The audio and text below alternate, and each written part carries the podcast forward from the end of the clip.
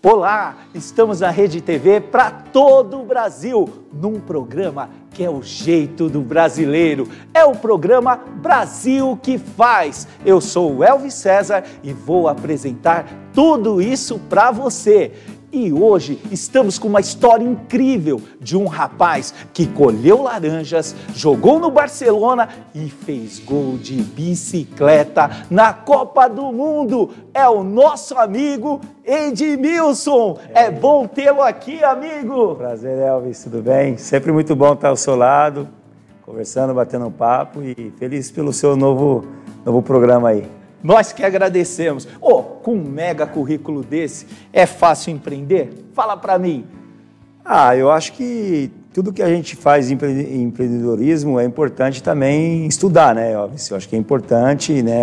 Eu sou, um garoto é, para os negócios ainda, porque eu parei de jogar faz oito anos e estou começando agora a minha vida de empreendedorismo, né? Mas não, não é fácil, mas a gente sempre estuda as estratégias para poder realmente não errar. A principal qualidade você já tem, humildade. É um cara de sucesso. Quais as ferramentas que você tem usado para justamente para se capacitar, para se reinventar, sair de uma carreira extremamente vitoriosa no esportes e agora ser um mega empresário?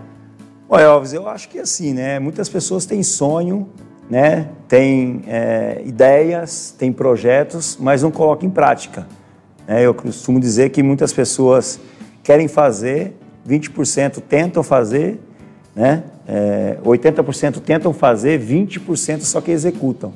Né? Então, é, eu sou um cara muito agressivo na, no, nos meus empreendimentos, sabe? Às vezes eu tenho minha esposa que me dá uma uma segurada. Mas Você sou... não tem medo de ousar? Eu não tenho medo, cara, porque até porque, eu, Elvis, eu não terminei meu primeiro colegial, não sou um cara que, que fiz faculdades nenhuma, mas eu fui para 74 países, faço, falo quatro idiomas, que me ajuda a realmente ter uma visão de médio a longo prazo, né? Então, eu sou uma pessoa que observo o que vai acontecer agora e praticamente um planejamento daqui 5 a 10 anos. Edmilson, é notória a sua preparação, com a humildade, toda a sua busca, eu vejo isso.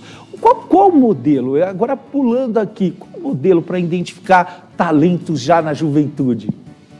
Bom, Elvis, primeiro eu, eu, eu procuro o conselho de, de, pessoas que eu espelho né, e me inspiro acima de tudo. Né? Tenho é, cinco amigos que sempre eu pergunto alguma coisa, Sempre eu, eu peço opinião, falo assim, se você estivesse na minha situação, qual seria a sua decisão?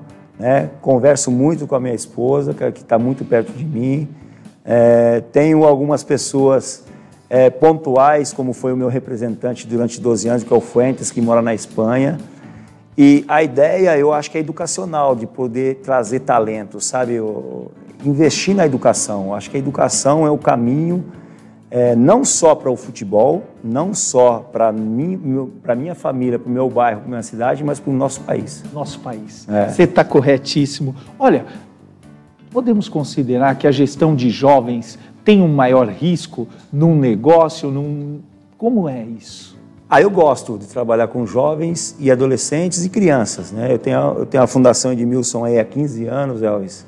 É um sonho de criança construir uma fundação no campinho de terra onde eu jogava bola, né?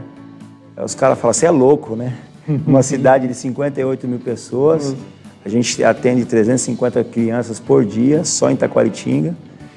E às vezes a gente fala assim, poxa, é, é, é sacrificante, é difícil, mas vale a pena. Eu gosto. É, cara, eu voltei esses dias aí do interior, aí eu parei no posto para abastecer, aí o cara fala assim, aquele programa profissionalizante lá não vai voltar. Eu fiz lá e a maioria do pessoal que fez o curso profissionalizante estão tudo empregados na cidade. Pô, isso aí vale mais que um gol de bicicleta na Copa. Cara, você empreendeu no terceiro setor como poucos. Se todos que fizessem sucesso no nosso país tivessem um espelhamento como você, como Cafu e tantos outros que fizeram isso, é, quais são as dificuldades as dificuldades, é, eu, eu, eu não penso em dificuldades, Elvis, eu falo muito mais em doação.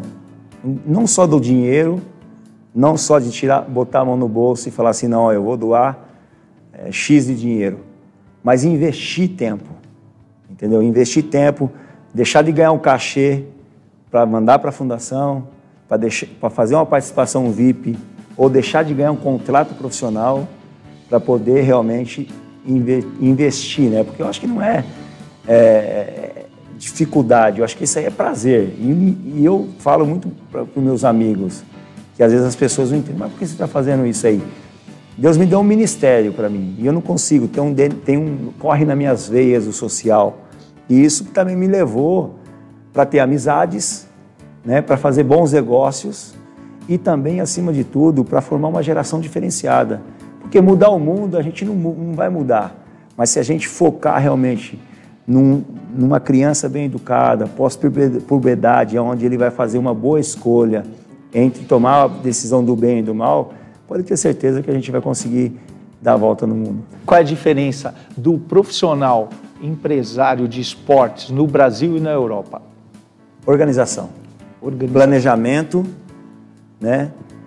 É, planejamento, é, investimento, que é importante, é, programação e metodologia. Né? É o IPPM. E a execução, não é? Porque no Brasil nós temos grandes planejadores, mas a falha na execução impacta em todo o resultado. E a sequência é bem lógica no modelo que você emprega. Então, Elvis, eu acredito que a gente, é aí que eu falo, a gente tem que formar bem uma geração. Como que vai vir essa geração pós-pandemia? É. Entendeu? Que tipo de pré-adolescente a gente vai receber sabendo que 90% dessa garotada não foram à escola em 2020? Né? Que tipo de mensagem do lado cognitivo esses meninos vão ter para tentar desenvolver alguma coisa em relação ao futuro? Porque os meninos querem ser influenciadores hoje. Os meninos não querem ser jogador de futebol para ter prazer em jogar bola, eles querem ser rico primeiro. Eles querem ser famoso. Eles querem namorar a menina da novela. Eles querem ter o carrão. Isso é consequência do, do, da trajetória de sucesso. Esquecem, às vezes, da disciplina de pagar o preço. Não é verdade? Por isso que eu falo para você que existe essa universidade, esse tempo de etapas na vida de um maturação atleta. e formação. Maturação e formação. Não Porque é? aí na Europa o menino vai lá, aí ele tem que ser ele tem que ser moldado dentro da cultura europeia. Por que não pode ser aqui no Brasil? Por que, que a gente não consegue aqui? Também porque os nossos educadores não estão bem preparados. É uma outra coisa que nós temos que investir. Investir nos nossos educadores. Com habilidade. Isso. Onde você vê oportunidades para empreender no esporte brasileiro? Eu acho que é, no esporte brasileiro é, o amador ainda precisa ser muito bem organizado né? porque a gente tem alguns esportes olímpicos que são amadores ainda. Né? A gente fala de futebol porque é a nata de tudo. Né? Mas você pega aí um handball que já ganhou um campeonato do mundo, é um esporte é, amador no Brasil.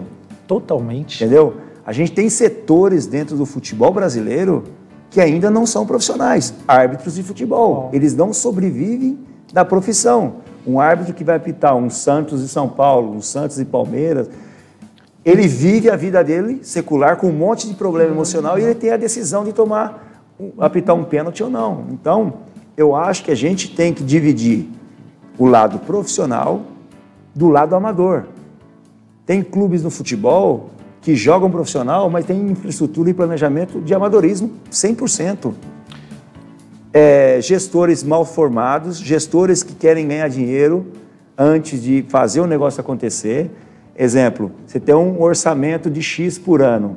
Você vai, perde um jogo, perde dois jogos contra um jogador que, e pega o dinheiro do planejamento, aí vai, o buraco vai ficar lá na frente. Como fazer isso? Como você descompensar um orçamento de um clube? Isso é, isso é uma coisa é, imperdoável que gera essas consequências terríveis, terríveis, do nosso futebol, ou seja, do futebol profissional, profissional brasileiro. Mas o que eu vejo ainda é o seguinte: o futebol ele é só para os grandes empresários ou há oportunidade para médios e pequenos? Lamentavelmente, os grandes têm engolido os bons pequenos. Hum. E aí os caras desistem. Né? Eu sempre digo para o pessoal que está começando: é, a vitória não é daquele que conquista, é daquele que suporta. Mesmo se o grande está te engolindo, suporte. Ele está ganhando, mas suporta que logo, logo você vai chegar lá. Tem um amigo meu que é campeão mundial de boxe, ele fala assim, que a grande virtude não é bater, é aguentar é, porradas, não é? E isso, isso tem dado muito certo na vida dele, campeão mundial. E eu vou falar, é, todos querem empreender, todos querem empreender no futebol masculino. Qual a sua opinião a respeito das meninas? Ainda a gente está uns 10 anos atrasado, né, em nível de. Eu falo com propriedade porque eu conheço o maior time de futebol feminino do mundo que chama Olympique de Lyon. De seis Champions League, eles ganharam cinco. Eu estive com você é. no CT do Barcelona. Você viu lá o Rondinho, né? As meninas Bobinho. jogando. Impressionante. Então, Elvis, eu acho assim, a gente está atrasado, né? Precisamos investir aonde? Informar melhor os nossos professores, os nossos educadores, para que esses meninos novos, jovens, com talento, possa levar para essas meninas valores diferentes em relação ao futebol. O que você acha do modelo de negócio do futebol brasileiro? Falido. Falido. Falido. Hoje a gente tem três alternativas, Elvis. É, clube empresa, clube empresa. Né? Virar, limitadas para que capital de exterior entre aqui é, coisa que os clubes não querem. Que é justamente a situação do SCA. SCA, que é clube empresa, Red Bull, todos os clubes que tem por aí, Deportivo Brasil. Segunda coisa, virar a liga, né? Tem que unificar uma liga. Ah, mas os campeonatos estaduais vão acabar. Dá um jeito de se arrumar, tem jeito de se arrumar. Eu fiz parte do comitê de reformas depois da pancada que a gente levou na, na Copa do Mundo. Eu fiz com 17 pessoas, tentamos estudar alguma forma. E a terceira coisa, o calendário. Com essa pandemia, era o momento certo de unificar o calendário brasileiro junto com o campeonato, do, o calendário europeu. Porque o Campeonato Brasileiro esse ano termina em março. Estende um pouquinho até maio, termina o campeonato e já inicia em agosto, quando começa na Europa. Porque o nosso maior comprador são os europeus. Enquanto os caras estão fazendo pré-temporada, faturando na Ásia, fazendo amistosos, fazendo é, é, dinheiro em moeda forte, nós estamos fazendo um campeonato em pleno carnaval, onde tem 5 mil pessoas num jogo de Série A do brasileiro. Então, três, três pontos. Clube empresa, criar uma liga com grandes clubes, com jogadores bons, que crie uma liga com nome, que aí vai ser, o cara vai vir, a liga vai vir colocar muito ativo e realmente unificar o calendário. Como identificar novas oportunidades numa fase tão difícil como essa? Virar fábrica.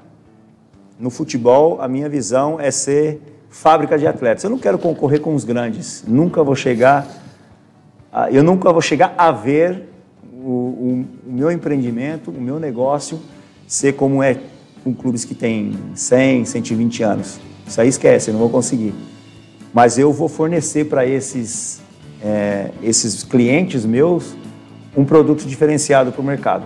Amigo, quem é o Brasil que faz? Brasil que faz, Elvis, é aquele Brasil que não desiste, aquele Brasil que persiste, Brasil que faz aquele que sonha, Brasil faz aquele que realmente acredita, acima de tudo, num Criador que pode fazer tudo.